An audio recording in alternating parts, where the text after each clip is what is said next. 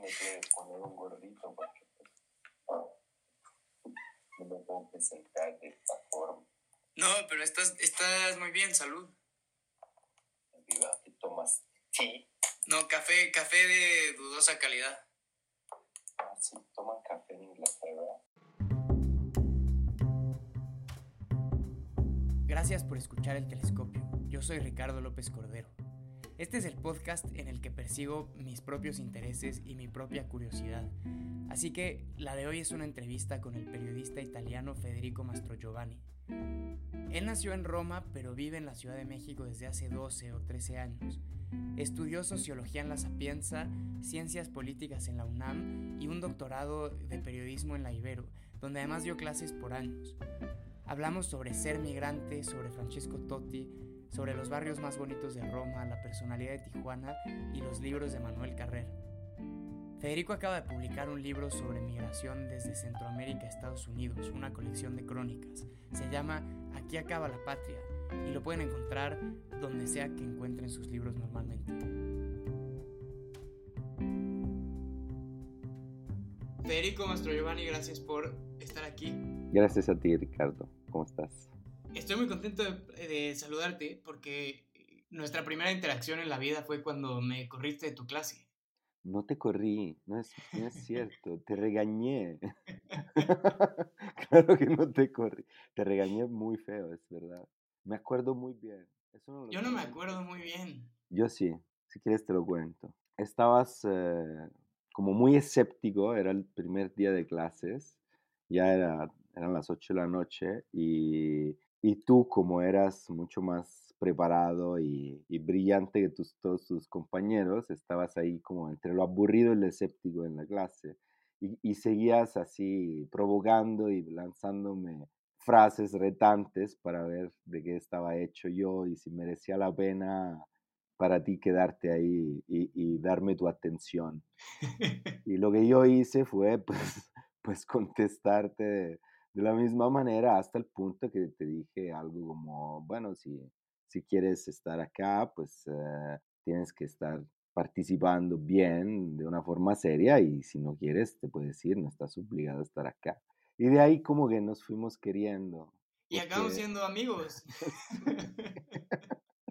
pues sí, pues fuiste mi mejor alumno de siempre. Te, te agradezco el cebollazo. Es la verdad. Estoy muy contento porque ahora en, las últimas semanas en todos los medios que veo aparece tu rostro siendo entrevistado por tu nuevo libro que se llama Aquí acaba la patria. Y esa es una preocupación que, que yo tengo desde hace algunos meses. Es decir, ¿cuál tiene que ser la relación de una persona medianamente sensible, medianamente educada, medianamente decente con la patria? Pues no sé cuál debe ser, Ricardo, pero pienso la que más bien la que me parece prudente que sea eh, una relación de, duda sobre, sobre lo que se nos dice durante la vida que tiene que ser nuestra, nuestra patria, porque es algo, es algo peligroso y es algo que puede puede meternos en muchos problemas. Esta pertenencia obligada, eh, en italiano se dice pertinencia coatta, o sea, forzada, a una idea que no necesariamente nos beneficia. Te obligan, por ejemplo, cuando, cuando eres niño en México a, hacer el saludo romano para, para felicitar a las banderas. Eh, esto es muy peligroso, ¿viste lo que pasó en la historia del siglo XX con los nacionalismos? Y creo que, mm, eh, que nos pertenece hasta cierto punto eh, esta, esta identidad patriótica, ¿no? Porque además es un azar donde naces. El lugar en el que naces, como, como te vas formando y, y luego ah, siempre cuando alguien te dice que tienes que morir por algo, sea una religión, una ideología, pues yo pues tengo mis dudas, pues ¿por qué? Ve a morir tú, ¿por qué tengo que morir yo? no sé. Pero ¿crees que es bobo o inocente sentirse orgulloso del lugar de donde uno es? A ver, es un sentimiento que, que, yo también tengo en ciertos momentos y entonces esto hace de mí un bobo, porque en el fondo sí lo es. Porque como, a ver, es como el orgullo de una identidad que no depende de ti. O sea, no depende de ti donde has nacido. Todos estos movimientos que hacen referencia a una identidad en la cual hay un orgullo eh, de por medio, ¿no? Entonces yo orgulloso de ser, no sé, blanco, pues ¿cómo? Tú no has hecho nada para hacerlo. No te lo has, no, no, has, eh, digamos, tenido ninguna injerencia en el lugar en el que naciste. Entonces, pues, ¿cómo puedes estar orgulloso de algo que no hiciste? Yo creo que más bien, si uno lo piensa, uno debería estar orgulloso de sus propios logros, ¿no? De las cosas positivas que ha hecho. Pero claro, esto no implica que luego uno no tenga estos sentimientos porque nos socializamos en esta, en esta estructura discursiva también, siempre para citar lo que nos gusta. Entonces, claro, dices, ah, yo qué, mejor soy porque soy italiano, eh, que, mejor soy porque soy francés, ¿no? Que mejor soy porque soy... Lo sientes porque te han educado a esto, porque, porque en realidad una parte de ti se ha formado en esa, eh, en esa cultura, en ese, en ese aparato eh, discursivo. Entonces, claro, tu idioma, tus gustos, eh, tus decisiones se toman a partir de, de ideas que, se, que son parte de ti. Entonces, claro que lo cultural es, está presente y es parte de nosotros. Pero si uno lo piensa bien, es un poco ridículo por lo menos, ¿no? Estar orgulloso de algo, de algo que no, no hemos hecho. Entonces, pues la respuesta es esta, creo. Y al final del día, ¿cuál o cómo es tu relación con la patria? Ay, es muy, muy conflictiva, muy ambivalente. Porque claro, y es un poco la, uno de los temas que intento desarrollar en este trabajo, es este, esta incongruencia constante, ¿no? porque yo soy un extranjero en un país, eh, además como México, que es un país nacionalista, en el cual, pues, eh, bueno, como en todos lados, pero se pone el acento en la procedencia, no es igual eh, ser de un lugar o ser de otro. Entonces, pues yo me tengo que confrontar y me confronto también en cosas pequeñas, tú lo sabes muy bien, pues el tema de, de, la comida, de la, de la cocina, que también nos define, ¿no? Un mexicano, tú eres un mexicano eh, eh, en otro país y seguramente pues tendrás algunas, no sé, objeciones sobre lo que, lo que consideran en tu país receptor como, como bueno, sobre todo en ese país, eh, de bárbaros, evidentemente. Eso no lo puedo decir. Son bárbaros los ingleses. Entonces, o sea, son, son temas con los cuales te confrontas todos los días y que apelan a tu identidad o la que tú crees que es tu identidad. Y la identidad se va conformando paso a paso con eh, el encuentro con el otro. Entonces se va redefiniendo. Si tú te piensas como persona, eh, cuando estás en tu propio país, en tu ciudad, en tu barrio, no es que te defines como mexicano en tu barrio, ¿no? O sea, estás ahí es cuando sales o cuando te confrontas con la otra edad que se define la identidad. Y esto también eh, tiene que ver con la propia etimología ¿no? de las palabras. Eh, id es mismo, entonces se define la mismidad frente a la otra edad. Entonces, claro que todo el tiempo se está apelando a, a ciertos temas que luego llamamos valores, y que nosotros tomamos en cuenta para definirnos, para, para tratar de dar una, eh, un sentido a un caos que nos eh, confronta todos los días. Y uno de esos temas es la pertenencia a una idea. Cuando haces una crónica o un trabajo como este, que básicamente es el retrato de miles de personas que están buscando cruzar México desde Centroamérica para llegar a Estados Unidos y tratar de ganar unos dólares en el campo o las cocinas o en trabajos en unas condiciones terribles. ¿Cómo es el acercamiento periodístico para no reducirla solo a son personas que sufren? Pues es un acercamiento que, que intenta para empezar, verlos, eh, o sea, desde el campo. Yo, yo narro una, una anécdota de unos periodistas italianos con los que trabajé como fixer para, para tener una vida mejor yo.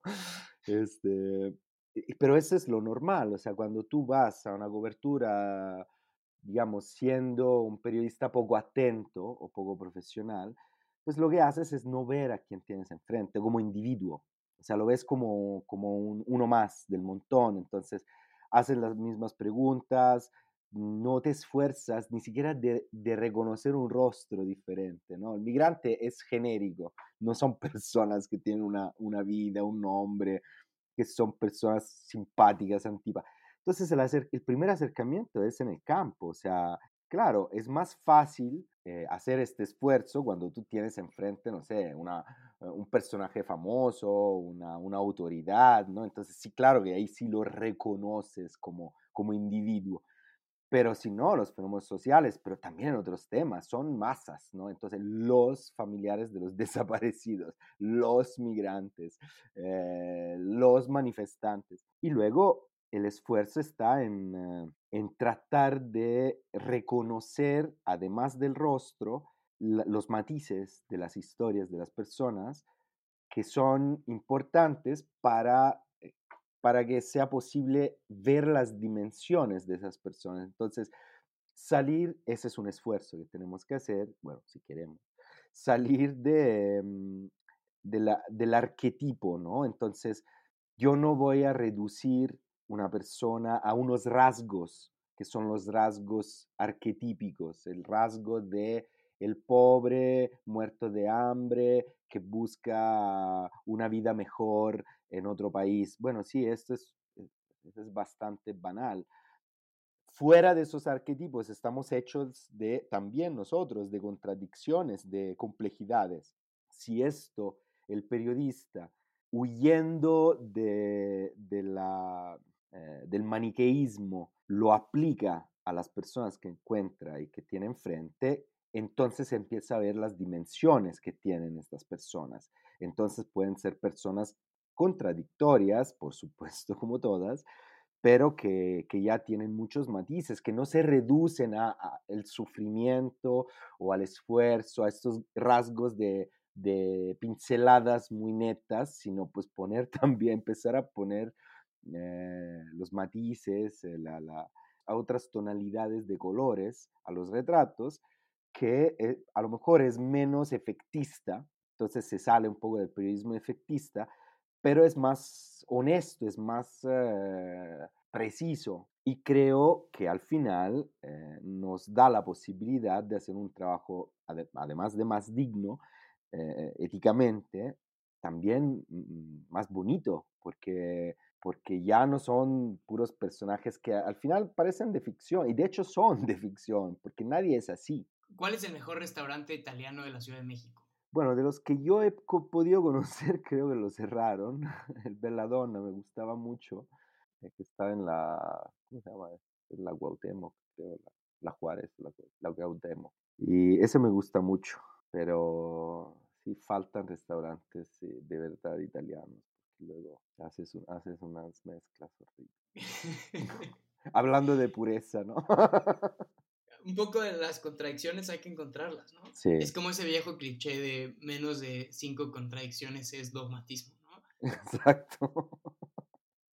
¿Qué, qué has aprendido sobre cocinar desde que vives en México? Bueno, he aprendido varias cosas. He aprendido la flexibilidad eh, conceptual, digo, o sea, que conceptualmente los mexicanos, yo creo, bueno, esto también es una banalización, pero son un poco más flexibles que nosotros. Entonces, como que los límites de lo aceptable son eh, más amplios y más laxos, negociables. Esto me parece, eso me parece algo positivo en realidad. He aprendido también qué, qué es lo que no tengo que hacer. No tengo que comer eh, tacos de suadero en, una, en un puesto que no conozco o que no me han recomendado porque el riesgo de morir es altísimo. Me intoxiqué varias veces por gula.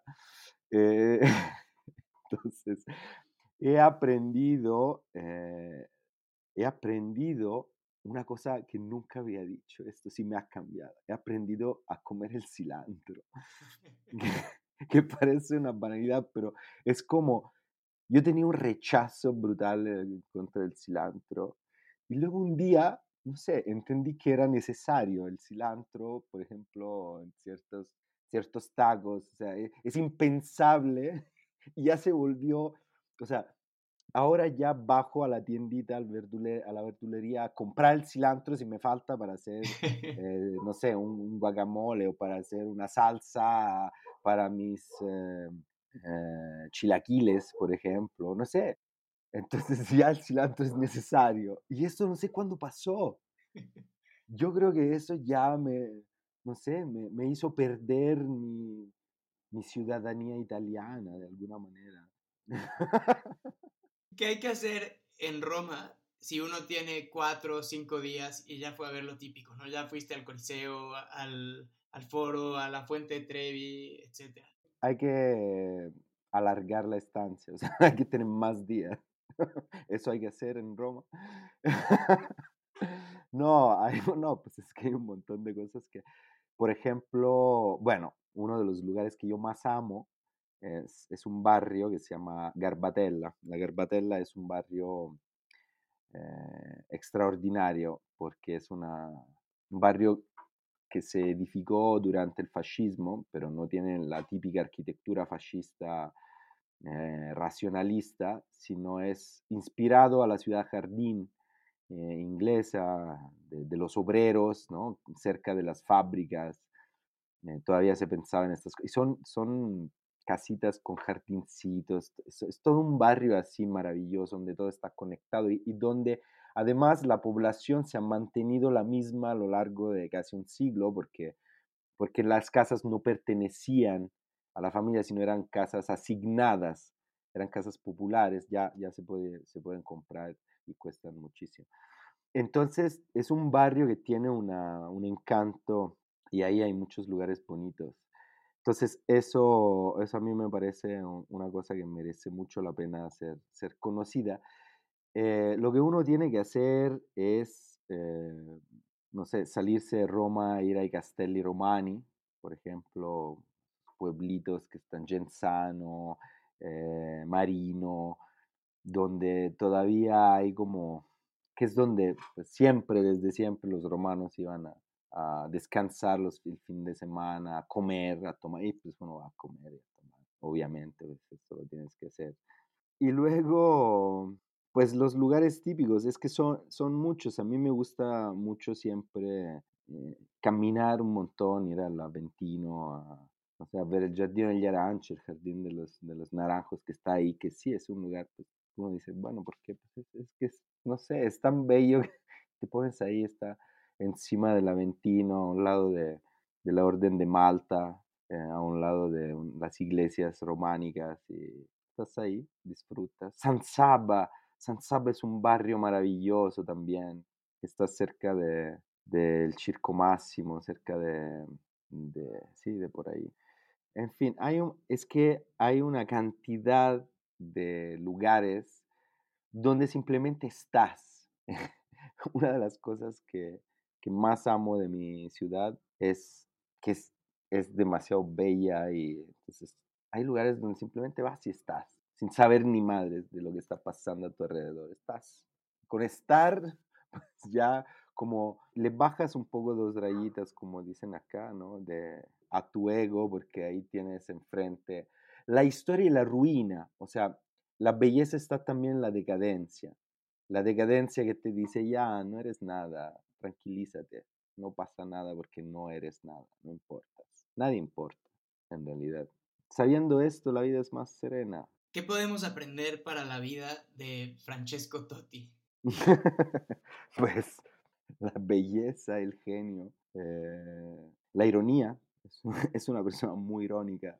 O sea, fuera de ser un artista del fútbol, pues es muy, es muy divertido. Es un personaje así pintoresco, irónico, pues que se, los gestos, si has visto, a ver, si has visto alguna vez jugar fútbol y te ha gustado, es como, no sé, ver una pintura y, ver a los grandes de la vida. Es como, es como una escultura de, eh, de Bernini, ¿no? O sea, es el fútbol y el arte del fútbol, ah, pues eso es, Digo, no lo comparo a Maradona porque Maradona es inalcanzable, pero pues ahí estás, o sea, estás en esos lugares de, de la grandeza y de la belleza, de la belleza de estas cosas que esto no puede haber pasado. Y sí, y estabas ahí a lo mejor y lo estabas viendo. Lloré una semana cuando se fue del fútbol, una semana. Cuando vi en vivo, ahí en vivo en la computadora todo el evento que hicieron en el Estadio Olímpico, estaba llorando incansablemente, no podía parar. Y cuando dejó el fútbol y, o sea, ya pasó este momento trágico, cada vez que me lo mencionan yo empecé a llorar. Es que el fin de una era, es mi era, es casi mi coetáneo. Entonces tú imagínate que tú, es que todavía tú no llegas ahí. No, pero yo ya estoy en la época que eh, los mejores jugadores del mundo son como seis o siete años más jóvenes que yo. No, o sea, sí es en parte esto, pero es como tú identificas a ese jugador que yo tengo la playera, en mi, aquí la tengo, del 1993, mi primera playera de la Roma, y es cuando empezó a jugar todo. Entonces es cuando acaba y tú te das cuenta que tienes 40 años, que la juventud se acabó. O sea, es eso, o sea, y coincide con ese güey que se va del fútbol muy tarde, entonces dices, ah, cabrón, ¿y ahora qué? ¿Qué pasa ahora en mi vida? Y sí, y yo ni, ni tengo los millones que tiene él para enfrentar la vida, digamos. ¿Quién es tu, tu filósofo estoico favorito? pues Lucio Neosénica, por supuesto. Es muy famoso, como siento que sobre todo como en Silicon Valley, los fundadores de los, o sea, como los founders, y leo en los blogs que la gente lee las meditaciones de Marco Aurelio. Porque son analfabetos. Estamos hablando de gente que está en Silicon Valley, o sea, e, evidentemente hay un gap em, eh, eh, moral, o sea, no, no, es broma, pero, pero no sé, o sea, yo creo que, que por cierto, Seneca era un, multimillonario, era uno de los hombres más poderosos de su tiempo y de, de la historia del imperio romano. O sea, era, un güey, no sé, era como si fuera Steve Jobs, algo así. No, no, no como Steve Jobs, porque, porque él, él era más activo y presente en la vida política, pero es, es eh, fascinante la, la, sabiduría que logró cruzar los milenios la sabiduría de un multimillonario poderosísimo como este güey. Y yo encuentro mucho descanso y me, me, reconforta mucho leerlo, porque es como, es como si yo fuera Lucilio, ¿no? Es, es como si me hablara a mí, así como, ¿cómo sabes? ¿Cómo sabes que me, que me, que me angustia esto? me estás, como dice mi hijo, ¿no? Que los libros son eh, máquinas del tiempo donde eh, el autor te habla a ti a través del tiempo. Es verdad, bueno, no lo dice solo mi hijo, pero me, sorprendió cuando me lo dijo él, que no lo había leído en ningún lado. Y es como si me hablara a mí, pero no como cualquier otro autor. Es que este me está hablando a mí y yo me llamo Lucilio y es así. Y es muy fuerte, es una experiencia de así, de, de un de un maestro que está ahí y me dice, no te preocupes, todo va a ir bien, yo, yo te explico las cosas. Aguanta, no hay, que, aguanta, la, la, basura de la vida pues es parte de esto, lo tienes que aguantar y, y los dioses, ah, el otro día me, pasó algo muy, muy pesado que, que tú sabes, y, y, abro este libro que hace años que no, estaba, que no había leído, y lo abro en una parte donde habla precisamente de las cosas más complicadas, le, le, están pasando a las personas que los dioses aman más, porque, ¿cómo sabes? Lo abrí, abrí una página al azar y me estás diciendo a mí. Es muy bonito, es una relación así muy íntima con Seneca. Eh, nada más para beneficio de la grabación, ¿cuál es la edición de Seneca que tienes?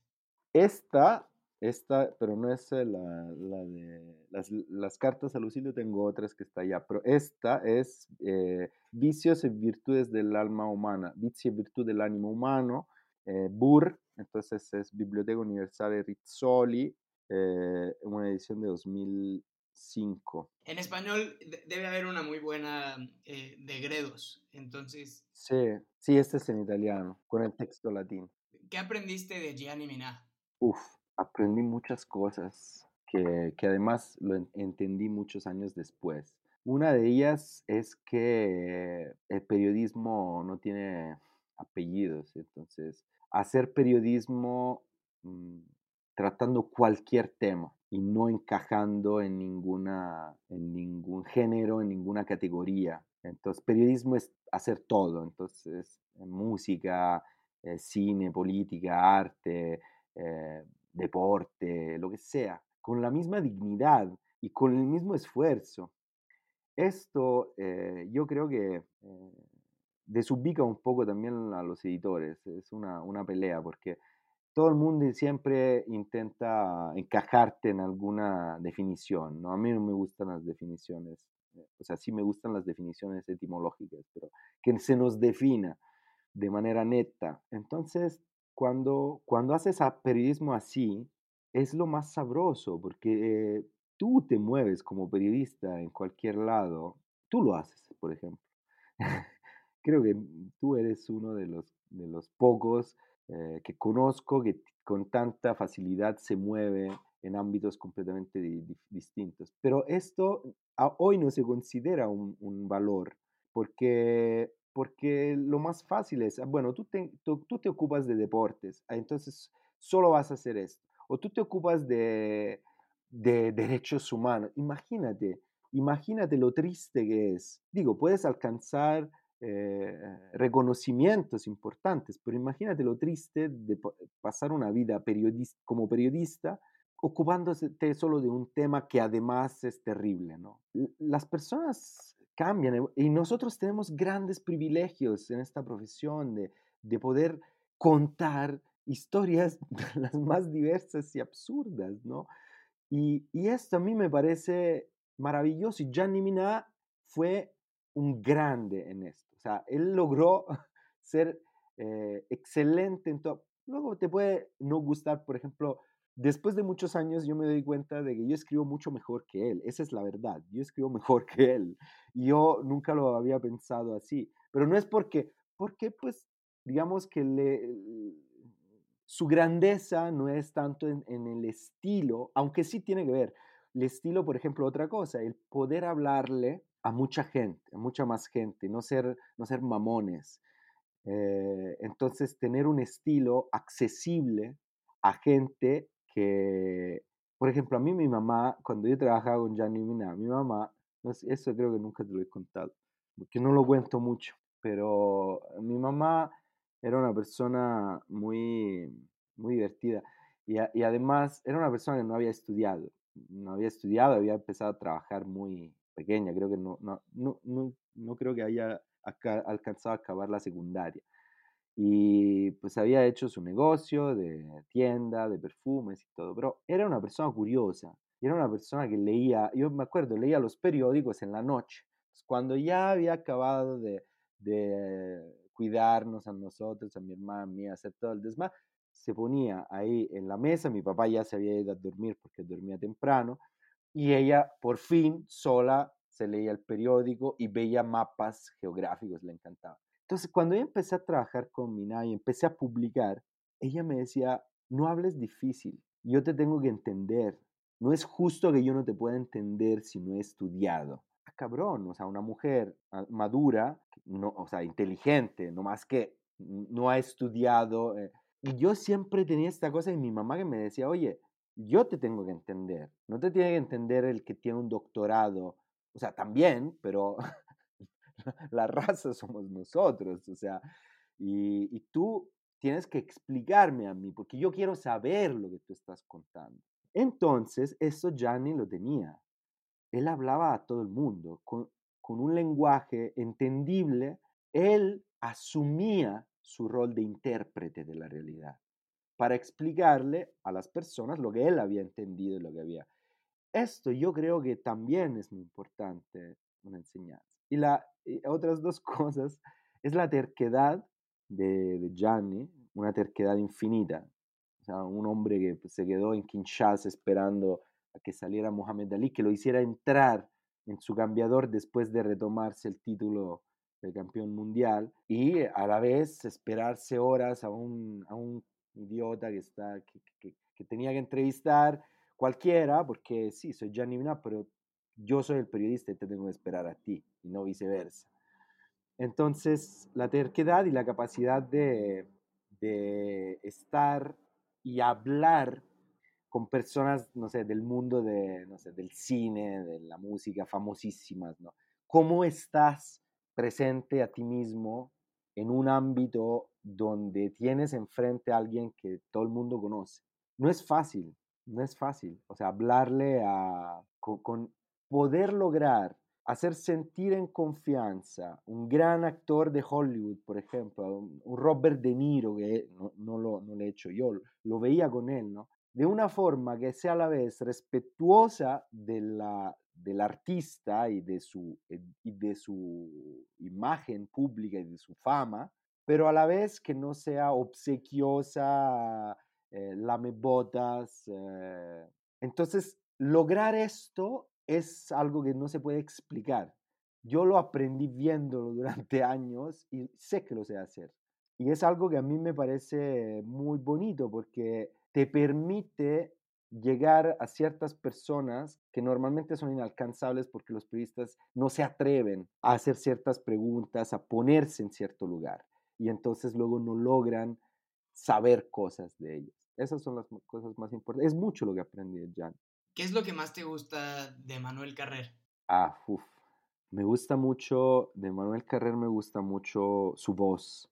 Tiene una voz que a muchos les parece mamona y es, pero es una voz eh, eh, troubled, se diría, ¿no? En inglés, yo creo, ¿cómo se dice en español? No sé si hay una traducción, pero igual a mí yo también lo, siento que de pronto es como acongojada, ¿no? Sí, y acongojada y, y sientes, te hace sentir su gran trabajo, pero ojo, trabajo estoy pensando en el parto, el trabajo de parto en italiano se dice trabajo. El trabajo, que tiene que ver con trabajo, ¿no?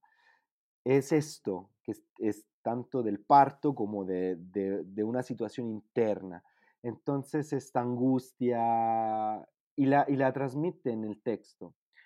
Y pues su, me gusta muchísimo su capacidad de, hacerte seguir su, su recorrido, tanto su recorrido real, como su recorrido emocional y su recorrido de investigación y de pensamiento. Entonces te acompañan en la construcción de su pensamiento, sin ocultar, claro, eso también es una decisión y es un artificio, lo sé, pero el resultado es que no oculta el proceso. Entonces me encanta cuando leo sus páginas donde él razona por escrito y te acompaña en el razonamiento. Entonces esto yo creo que te hace más libre como lector, porque tú ves cuál es el razonamiento del autor, que no te lo da como ya digerido, te lo, te estás digiriendo en la cara casi, casi, ¿no?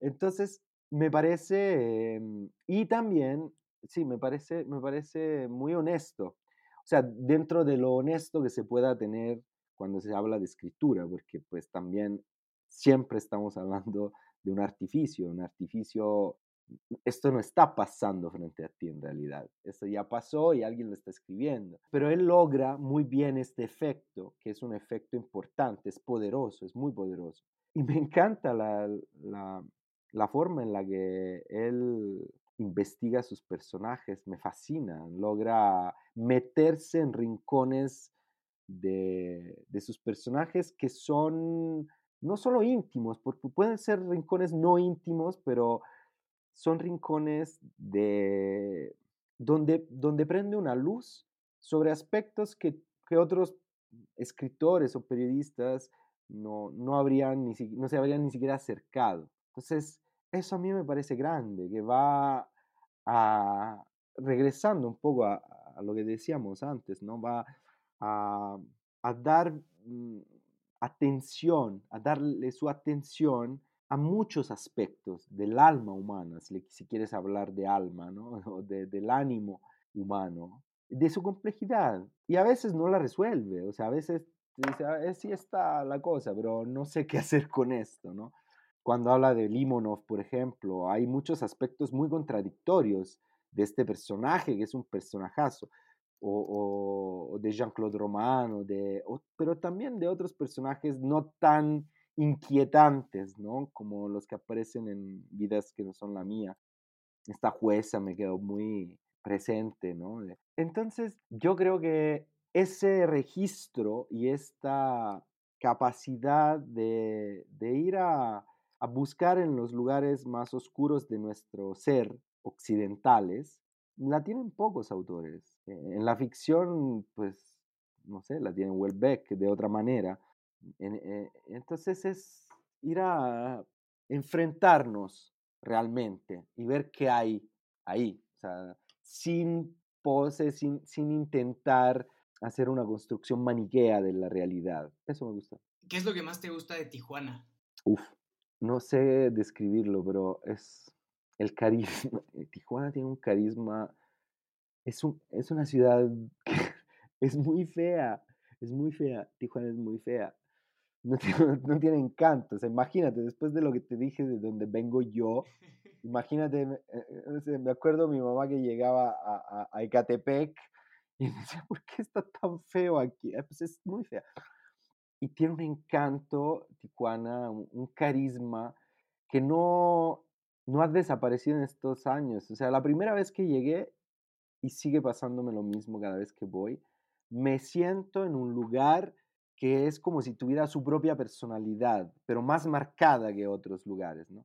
Me gusta mucho esta extrañísima vida que hacen los tijuanenses con esta frontera que los, que los atraviesa. Eh, y me parece muy divertido cuando hablo con, con los tijuanenses de, de su cotidianidad, que es una cotidianidad, si lo piensas, bastante absurda. Las horas que se pasan en espera para ir a trabajar muchos tijuanenses del otro lado.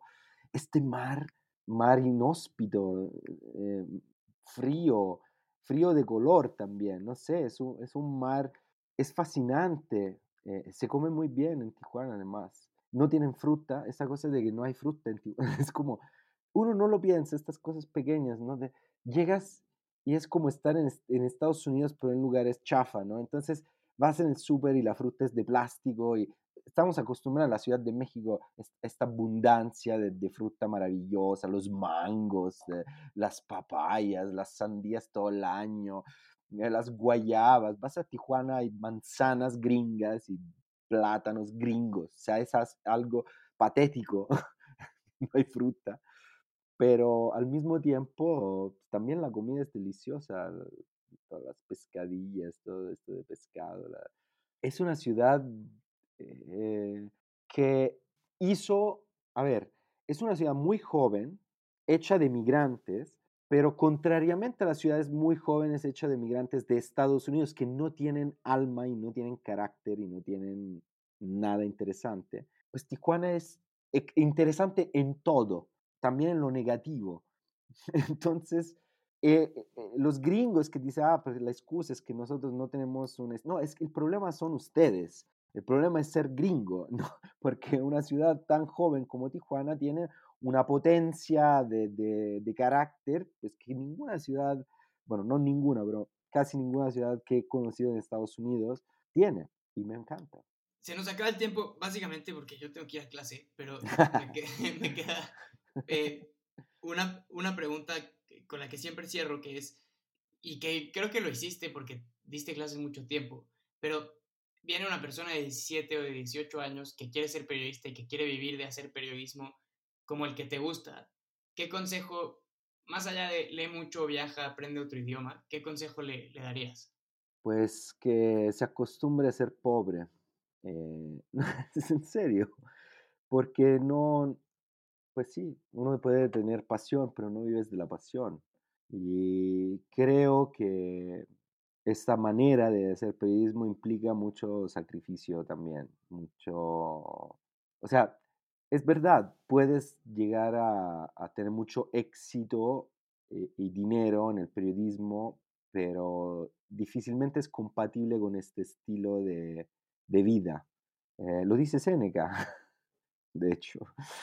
Em, a nosotros nos, nos, importan cosas de la vida que, que van más allá de, claro, si, si, puedes ganar bien, mejor, pero esto tiene que ver con lo que hacemos. Eh, lo importante es eh, la búsqueda, la búsqueda de, del, del ánimo humano. Y la búsqueda del ánimo humano te impone una cierta postura frente a la vida que no es la de hacerse rico. Entonces, si algún joven piensa que el objetivo es ese, yo creo que debería cambiar de, no, de forma de hacer periodismo, porque luego puedes hacer periodismo de muchas maneras.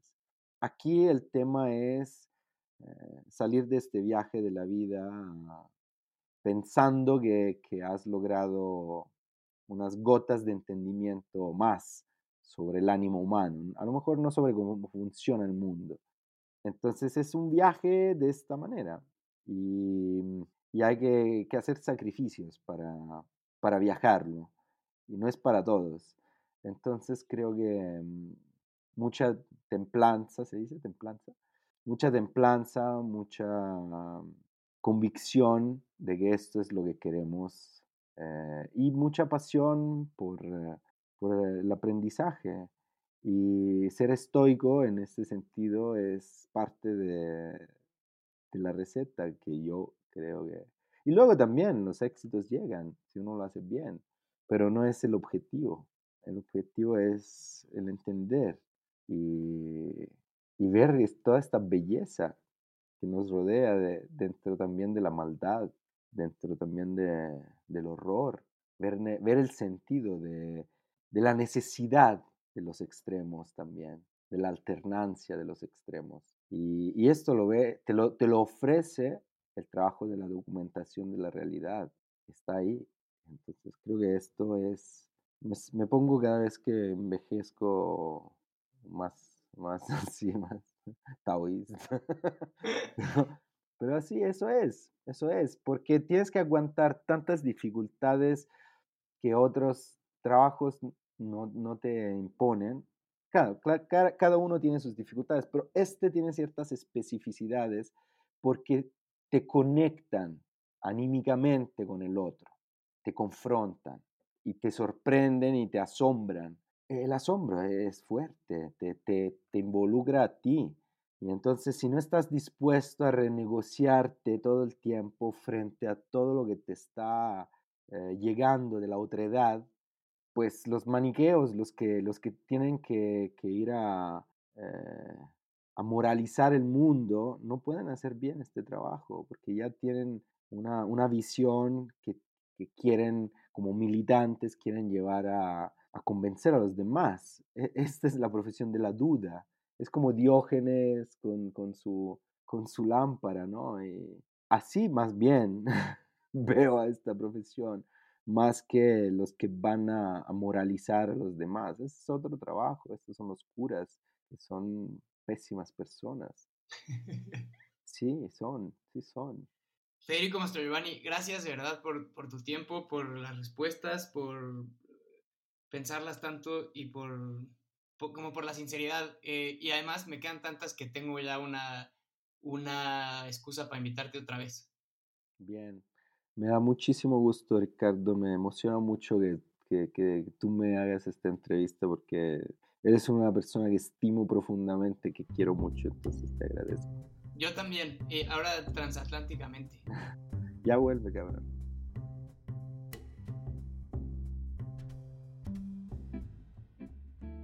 Mil gracias por escuchar este episodio del telescopio. Si este ejercicio les resulta útil, interesante o cuando menos entretenido, por favor compártanlo como puedan con otras personas a quienes creen que les podría parecer útil, interesante o cuando menos divertido. Lo pueden mandar por mail, ponerlo en el grupo de WhatsApp con sus tías, mandárselo a sus amigas por Twitter, ponerlo en las historias de Instagram, acomodarlo como el fondo de un baile en TikTok o simplemente ir a casa del vecino, tocar la puerta y decirle, oiga vecino, este podcast me gusta, igual a usted también. Y nosotros quedaremos eternamente agradecidos porque esa es la forma en que llegamos a más personas. Otra vez mil gracias y hasta la próxima.